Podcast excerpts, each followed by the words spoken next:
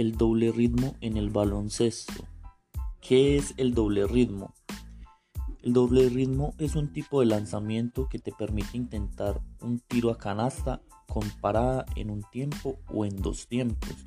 Te permite estar más cerca del aro, puedes dar dos pasos sin rebotar la bola. El jugador salta y cae sobre un pie y luego el otro. Trata de mantener el equilibrio para iniciar el ataque. Eh, se toma como pie de pivot el que contacta primero con la superficie de la cancha. El doble ritmo es diferente al doble paso ya que en este último no, no puedes parar, mientras que en el doble ritmo es permitido parar y luego fintear o lanzar sin ser penalizado.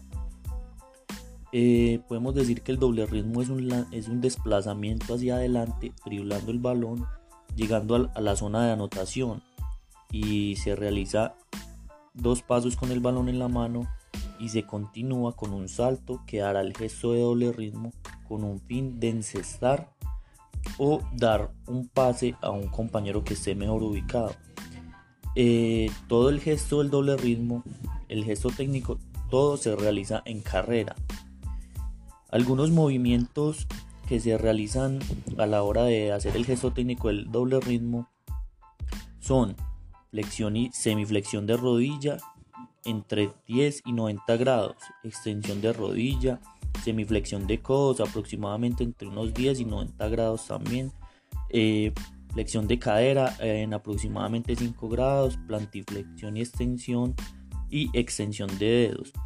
Eh, es importante saber qué músculos eh, son importantes a la hora de hacer el doble ritmo, músculos son los, los importantes pues a la hora de hacer este gesto. Podemos decir que el brazo con su bíceps braquial anterior y tríceps y, su tríceps, supinador largo, cubital anterior, palmar menor y mayor, recto anterior del abdomen, cuádriceps, pasto medio, eh, recto anterior, isquiotibial semitendinoso, bíceps femoral, semimembranoso y los gastronemios. Eh, podemos hablar del doble ritmo eh, en su técnica el doble ritmo se realiza en desplazamiento o carrera. El jugador puede avanzar mediante el drible del balón o carrera libre. Es un gesto como anteriormente lo, menciona, lo mencionábamos, se realiza todo en carrera. Se recibe un pase, después de eso se puede realizar dos pasos con el balón reteniéndolo hasta realizar el salto vertical para acercarse lo más posible al aro y poder realizar la canasta con mayor facilidad. Eh, podemos decir que el doble ritmo tiene unas fases de ejecución que son aproximadamente tres fases. Podemos definir la primera fase o fase de iniciación o entrada como el primer paso, que es un paso que debe ser largo, en el que hay que procurar que el paso eh, sea pues largo para tener una mayor campo de, de amplitud de entrada a la zona restringida o campo contrario del equipo adversario teniendo el balón protegido y evadiendo en todo momento a los defensores del equipo contrario.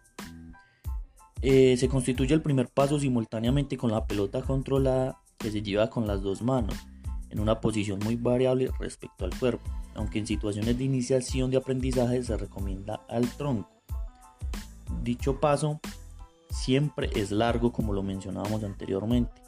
En la fase 2 o paso de impulso, también llamado paso de impulso, constituye el traslado del peso del cuerpo a la pierna contraria, transfiriendo hacia arriba todo el movimiento, todo el movimiento hacia adelante que proporcionó el paso previo. Se realiza con un paso corto que lleva el impulso del salto con la pierna contraria al brazo que realiza el tiro, con extensión de las articulaciones del tobillo, rodilla y cadera que proporciona la mayor parte del impulso hacia arriba y hacia adelante en caso de que la enseñanza sea extracurricular. Simultáneamente se eleva el balón a la posición del lanzamiento. Bueno, eh, ya la tercera fase o fase del lanzamiento o fase final, en esta se realiza un, salto vertical para que el balón caiga dentro del aro, ya que la carrera que traemos y el impulso para encestar el balón se hace pues por medio del gesto del doble ritmo.